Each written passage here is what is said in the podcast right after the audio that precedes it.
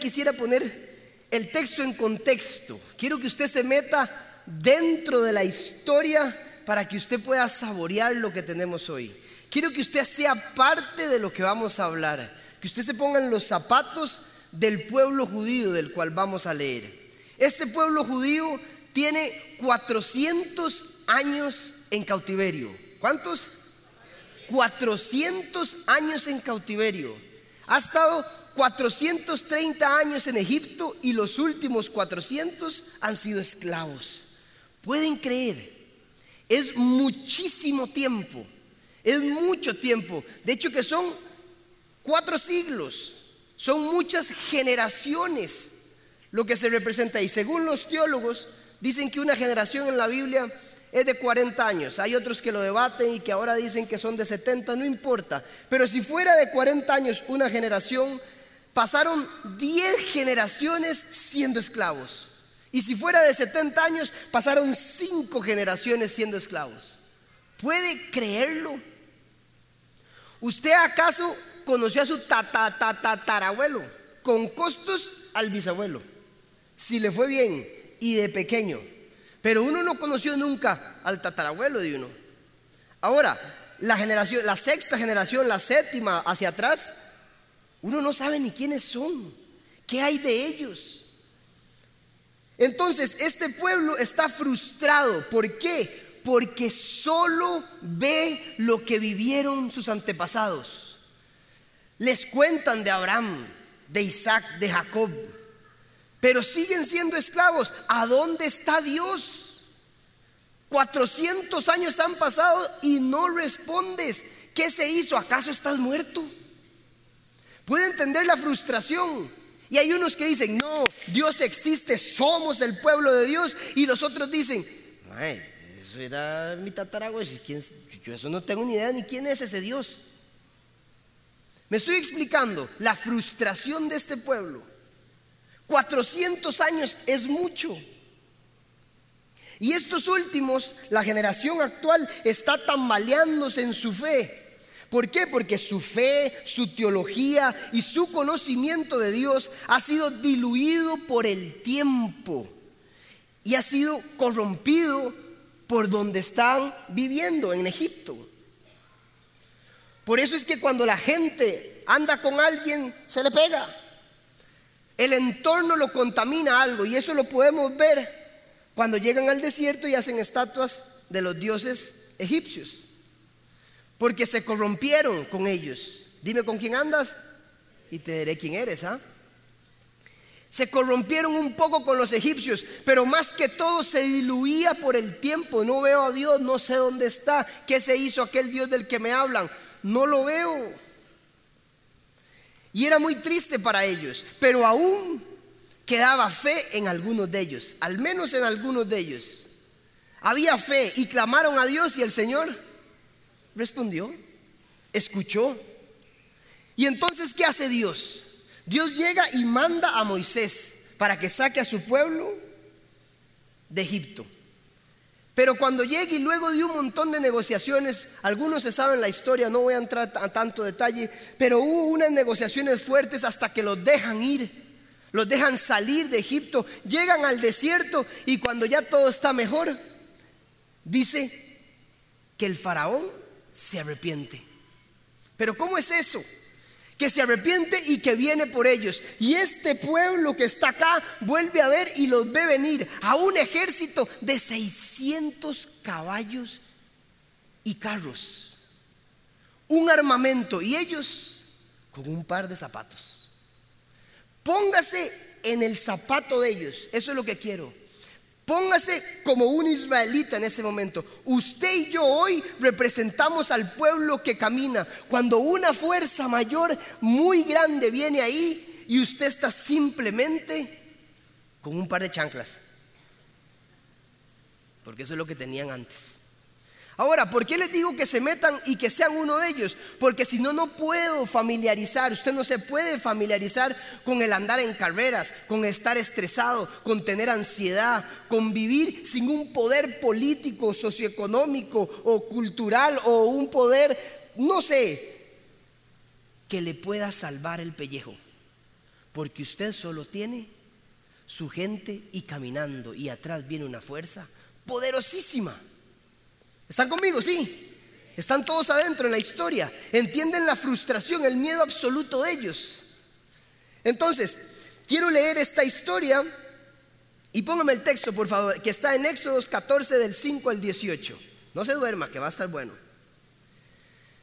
Y cuando el rey de Egipto se enteró de que el pueblo se había escapado, tanto él como sus funcionarios cambiaron de parecer en cuanto a los israelitas y dijeron, pero ¿qué hemos hecho? ¿Cómo pudimos dejar que se fueran los israelitas y abandonaran su trabajo? Al momento ordenó el faraón que le prepararan su carro y echando mano de su ejército, se llevó consigo 600 de los mejores carros y todos los demás carros de Egipto, cada uno de ellos bajo el mando de un oficial. El Señor, ¿quién? Qué raro, ¿cómo? ¿Quién?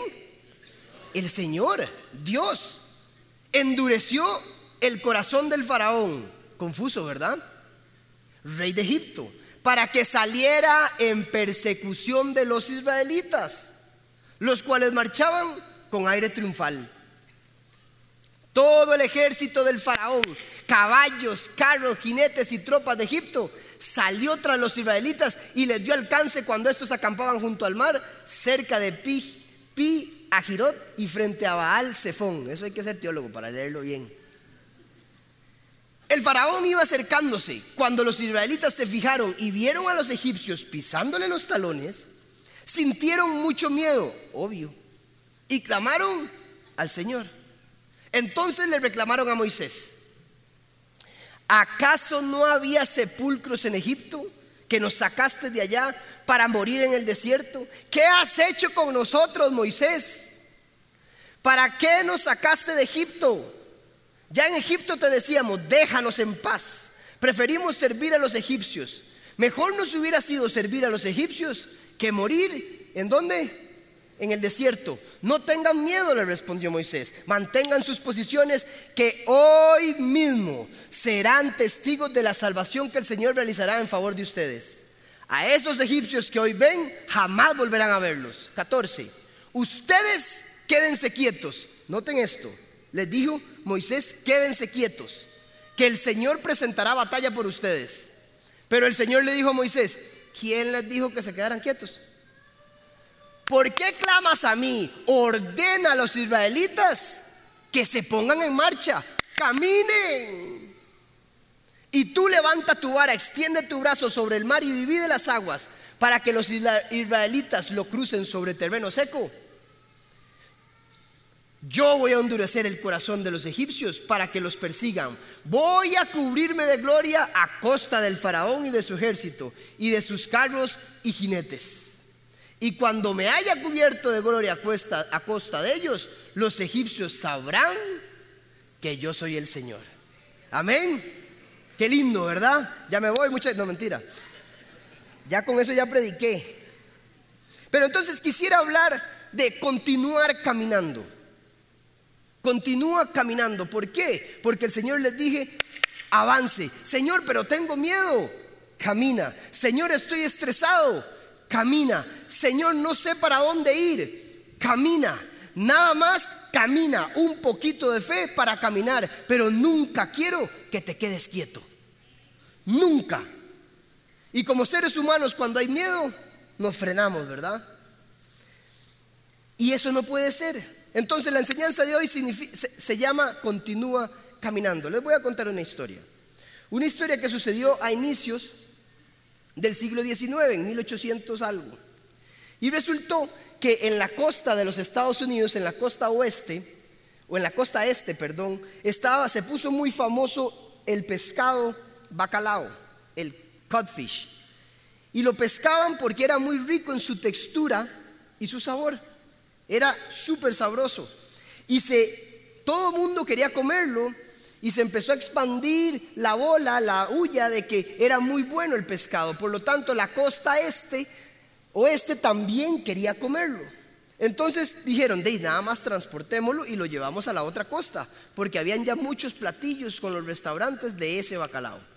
Y resultó que llegaron, los pusieron en unas hieleras con, y gigantes en los contenedores en el tren, porque era lo único que había, pero tardaba mucho tiempo llegando allá, a la costa oeste.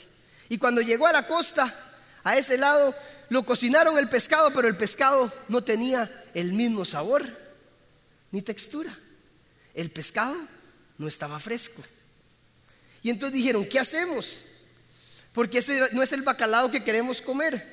Y entonces dijeron, ya sé, todos sabemos que un pescado congelado y cuando se descongela ya no sabe igual. De hecho que los pesqueros saben eso. Por eso en algunos supermercados venden el pescado más caro cuando no está aún congelado. Por ejemplo el salmón. Así no la clavan. No, mentira. Entonces resultó que se ingeniaron dejarlos vivos y en lugar de poner hieleras pusieron peceras gigantes en los contenedores. Y iban vivos hacia la costa oeste y cuando llegaron allá lo cocinaron y resultó que tampoco estaba fresco. No tenía su textura ni su sabor. Y dijeron, esto es raro, es confuso, ¿verdad? Porque algo que esté muerto y no esté fresco, se entiende. Pero algo que está vivo y no esté fresco, es confuso. ¿Verdad que sí? ¿Cómo puedo estar trabajando y no estar fresco? ¿Cómo puedo criar una familia y no estar fresco? ¿Cómo puedo vivir en un ministerio y no estar fresco? Liderar un ministerio y no estar fresco. Parece fresco, pero no lo está. Está vivo, pero parece que por dentro no sabe igual. Entonces a alguien muy inteligente se le ocurrió decir, hagámoslo, asemejemos en, la pecera el entorno que ellos están y pusieron un catfish, es el bagre, lo pusieron dentro de la pecera, que es el depredador natural del bacalao. Y lo tiraron así y cuando llegó a la costa oeste lo mataron y adivinen qué, el pescado sí estaba fresco, su textura era igual y su sabor era igual. Pero para que estuviera fresco, tuvieron que ponerlo en el entorno de su depredador. Curioso, ¿verdad? Dios sabe exactamente qué depredador poner en tu vida para mantenerte fresco. Dios sabe exactamente qué depredador poner para que usted se mantenga en movimiento, porque si no, no está fresco. La zona de confort no siempre es buena. Por eso, para estar fresco, hay que incomodarnos, hay que estar en movimiento, hay que estar atento porque alguien nos puede comer. Eso le pasó al bacalao y cuando lo probaron sabía bien. Entonces es curioso, porque en este 2020 todos oramos y queremos un gran año, pero el Señor hoy te está diciendo, habrán y habrán muchos depredadores en el 2020. Porque si usted hace un escáner de toda su vida, usted siempre ha tenido un bagre que lo molesta. Siempre. Noticia del día de hoy, es parte de la vida. Y he estado orando, Señor, para que la pecera no tenga bagres. Mm, mm, mm. Son necesarios los bagres en su pecera para que usted esté fresco. ¿Por qué? Porque nadie te lleva al siguiente nivel si no te empujan. Nadie. Tienes que pasar la materia, tienes que graduarte, tienes que sacar el grado, tienes que sacar ese matrimonio adelante, tienes que seguir trabajando, porque el Señor te puso ahí para que te muevas y camines constantemente. Para estar fresco, no siempre puedo estar confortable. La competencia es buena, te hace subir. Porque si no hubiera competencia, te quedas ahí y no avanzas. Me estoy explicando. Los depredadores son parte de nuestra vida y oramos mal porque le decimos, quita los depredadores, pero el Señor dice, no los voy a quitar, porque es lo que hace que usted se mueva porque es lo que te impulsa a seguir. Así que cuando tengas ansiedad vas a caminar. Cuando tengas estrés vas a caminar. Cuando estés en una lucha vas a caminar. Cuando tengas problemas financieros vas a caminar. Uno como humano, Moisés diciendo, quédense quietos, esperen la ordenanza del Señor. Y el Señor le dice, ¿por qué están quietos? Sí, yo puse el depredador. Ay, Señor, ¿cómo me haces esto? ¿Cómo se te ocurre? Sabes que no puedo. Pero vean lo interesante. Pero el Señor acaso quería que lo alcanzara. Lo puso para impulsar al pueblo a que caminara, no para que los aplastara. Los tocó. Entonces camine. Ahora usted me dice, me está enseñando con una historia de peces. ¿Por qué me está enseñando con una historia de peces? Es exactamente lo que sucede en nuestra vida con el pueblo de Israel. El faraón era el bagre del pueblo israelita. Es lo que le pasa a usted toda su vida. Y hasta Jesús ora por eso. ¿Quiere saber a dónde? Lea conmigo Juan capítulo 17, versículo 15. Dice Jesús ahí, no te pido que los quites del mundo, sino que los protejas. ¿Sabe lo que está diciendo Jesús? No los saques de la pecera. Nada más que el bagre no lo alcance. ¿Lo había visto así? Señor, quítame a todos los depredadores, quítame mis enfermedades, quítame. Hay unas que, que deja el Señor. Ahora, corrección. El Señor no es el depredador. El Señor deja, porque es parte de nuestra vida para que usted avance. Porque le voy a decir una cosa. ¿Cuándo realmente usted busca al Señor? Cuando no le queda de otra. ¿Cuándo vas a ayunar y te pones de rodillas? Cuando ya no hay bolsillo, no hay papás que lo cubran a uno. ¿Cuándo realmente usted tiene fe? Cuando no le queda de otra.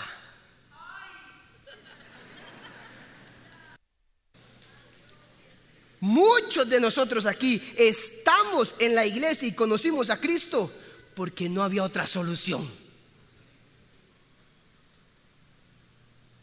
Lamentablemente, así es la vida. Y por si le quedaba dudas, el Señor oró para que los bagres no se quiten. Nada más para que ustedes estén protegidos. Para que no los aplasten, para que no se lo coman. Pero Él aprovecha el bagre para impulsarte más allá para que veas la mano de Dios, la unción, la gloria del Señor sobre tu vida. Qué bueno me salió este ejemplo. ¿Quién está conmigo hoy? ¿Cómo? ¿Están despiertos? El Señor te está diciendo, oraba y el Señor me decía, a la gente le cuesta entender, nos cuesta entender que este año también van a haber dificultades. Y que el año no se mide de acuerdo a la circunstancia y a la dificultad. No. Porque muchas veces esa dificultad hace que tengamos después y veamos la mano de Dios de una manera que nunca la vimos. Lamentablemente así somos. Si usted está bien, está en un momento donde el bagre no, está, no lo está persiguiendo todavía, está persiguiendo a otros, pues ore, ayune aún cuando está bien. Pero algún momento va a poner la mirada sobre usted y va a ir hacia usted. ¿Y usted qué va a hacer? ¿Se va a quedar quieto? Va a caminar a pesar de la dificultad. Y va a escalar. Porque el Señor te protege, te santifica, te separa, que es lo que sigue en el texto, para Él. Por lo tanto, nunca va a dejar que ese bagre llegue a usted y se lo coma, porque usted ya está separado para su gloria. Pero lo deja ahí. Entonces, enfoquemos nuestra oración diferente. No es que no pase nada, Señor. Es dame la solución. ¿Qué quieres que crezca? ¿Cómo salgo de aquí? ¿Qué es lo que tengo que hacer? Tengo que planificar. Tengo que buscar soluciones para este año. Es un nuevo año, una nueva década. Voy a marcar la década porque planifiqué, porque hice algo distinto. Pero no, porque me estoy enfocando en que me quites aquello. Cuando Jesús dijo, no se los voy a quitar. Qué delicia, ¿verdad? ¿Qué es lo que sucede? ¿Qué está pasando en esta historia? El faraón, Dios endurece el corazón del faraón. Y es el depredador de los israelitas. ¿Y qué es lo que sucede en ellos? Cuando el faraón vuelve, oyen las huellas de todos los caballos, tiembla el piso del ejército. Porque no sabemos qué quería el faraón, si atraparlos y llevarlos de vuelta como esclavos o si matarlos. No sabemos. Pero la cosa es que lo que quería el faraón se hacía, porque no había democracia, ni defensoría de los habitantes, ni defensoría de nada. Lo que le daba la gana al faraón, si hoy yo me levanté mal porque me majé el dedo y era el faraón, lo veo a usted, mátelo. Así era. Entonces hay una frustración mayor, por eso le digo, métase a la historia. Y cuando ellos están acá, están enojados con Dios, van contra Moisés, van contra Dios, porque ven un ejército después de 400 años y yo sigo aquí y ahora vienen otra vez por mí. Hubiera estado mejor quedarme allá. ¿No le suena familiar a su vida? ¿Por qué me tira esto, Señor? Otros ahí con un carrazo y todos tranquilos y yo aquí. ¿Acaso me lo merezco? ¿No le sueña familiar a todo lo que sucede en su vida? Y cuando eso sucede, cuando un depredador pone la mirada sobre nosotros, usted le invade un miedo. El factor miedo aparece. Pero ¿qué es lo que pasa con el factor miedo? El factor miedo te frena, te asusta, te hace que tomes decisiones incorrectas, ¿sí o no? Actúas diferente por miedo. Cuando usted tiene miedo no razona. Les voy a contar una historia. Un día estaba surfeando con el hijo de los pastores, mi gran amigo Moti. Y, y ahora gozamos con la historia. Pero nos metimos una vez a a unas olas muy grandes. Cuando teníamos, éramos más jóvenes y no se tenía hijos y se iba más y podíamos remar un poco más. Y ahora la cosa cambia. Pero estaba muy grande y decíamos, qué bueno, nos metemos, no nos metemos, nos metemos. Sí, jale, démosle. Y nos metimos. Y vamos y llegamos a la línea donde están las olas y de repente, ¡boom! Se viene la legítima ola que le llaman fantasma, la batidora, que arrasa con todo no rompe donde tiene que romper, sino rompe más adentro. Y donde rompe, me vuelve a ver y me dice, Andy, y yo, ah, haga el pato, nada más. No sirve pato, no sirve nada. Y usted nada más ve a ver qué hace. ¡Boom! Pasa la ola. Y cuando sale, a él le da miedo. Y me dice, y lo veo que se, que se empieza a asustar mucho. Y yo, ya pasó, es una ola. Y entonces él agarra su tabla y empieza a remar para adentro. Y empieza a remar para adentro. Y empieza a remar para adentro. Seguro me está escuchando en internet. Está muerto Luis ahí. Y empieza a remar. Y yo, Moti, ¿a dónde va? Y me dice, y no dice nada. Y sigue y sigue. Cuando, vea, para que usted en el mar vea a una persona remando hacia adentro así. Y me decían los otros, unos gringos que estaban, me decían, ¿y su amigo por qué está remando hacia allá? Y yo no sé, es que Dey se friqueó, como dicen ahora. No, se friqueó. Y se fue yo, Moti, vea, del mar, en alta mar. Moti, ¿qué está haciendo? Vuelva. Y él nada más se fue. Y yo le decía, vuelva. Y no, yo remaba y no lo alcanzaba. Ese ma iba aquí. Póngase miedo atrás para que vea. Y al rato vuelve. Y le digo, ¿qué le pasó? Y me dice, no sé. Me traumé. Pero estás bien, me dice, sáqueme, vamos, vamos afuera. Es que estoy como... Y salimos y después él me decía, no sé qué pasó. El miedo te friquea, te saca de la, de la realidad. Él veía ahora las olas más grandes que otras. Todavía volvimos un día después y le daba, le daba temor de que llegara aquella ola y estaba de este tamaño. Me decía, vieras qué friqueada, Yo quedé mal. Porque el miedo te invade. Y cuando estás en problemas matrimoniales, cuando estás en problemas financieros, ves la realidad distinta a lo que es, exageras más de lo que es, actúas con la gente de manera equivocada, por cólera, por enojo, por miedo, por, por todo. Entonces el Señor te está diciendo, no tengas miedo. No necesito que tengas miedo porque el miedo va a hacer que te paralices y que no avances y camines. El miedo va a hacer que dudes de mí. Pero yo no quiero que dudes de mí, quiero nada más un poquito de fe. Es normal que te aparezca un poco de miedo porque vienen 600 caballos allá atrás y usted no tiene nada. Pero solo camina. Recuerda para el 2020, camina aun cuando la cosa se ponga cuesta arriba. Avanza, comunidad paz. La comu avanza, camina siempre para adelante. Y entonces ese miedo hace que nos frenemos. Pero Dios quiere llevarte a otro nivel. Y cuando Dios te lleva a otro nivel, necesita que haya un poco de eso. ¿Por qué? Porque te quiere sacar de la zona de confort y sacar y llevar al lugar donde Él quiere llevarte. Necesitamos estar atentos a que este año habrán depredadores. Pero esa no es la mejor noticia, porque no es tan buena. Usted me dice, y me está hablando y me abueve todo el año depredadores atrás mío. Solo me habló de eso. No, hay algo que es todavía más extraordinario. Hay algo más extraordinario y es lo que hace Dios por usted. Y quiero que leamos el versículo 19 de la historia. Esta es la continuación de la historia. Vean, esto es espectacular.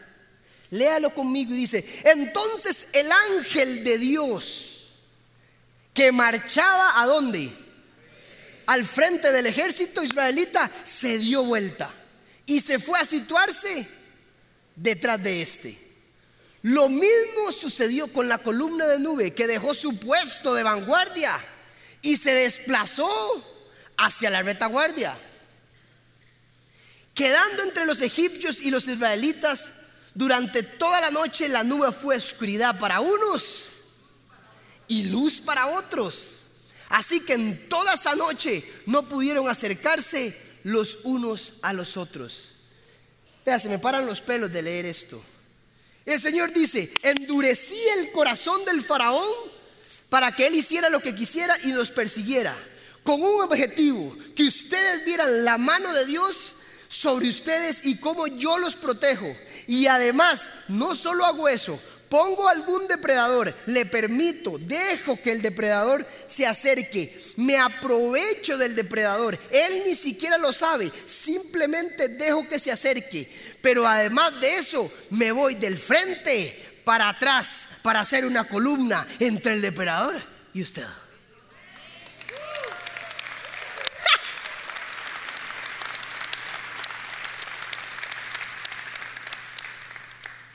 No solo permite, sino que ahí también confirma y dice, nunca dejaré que te atrape.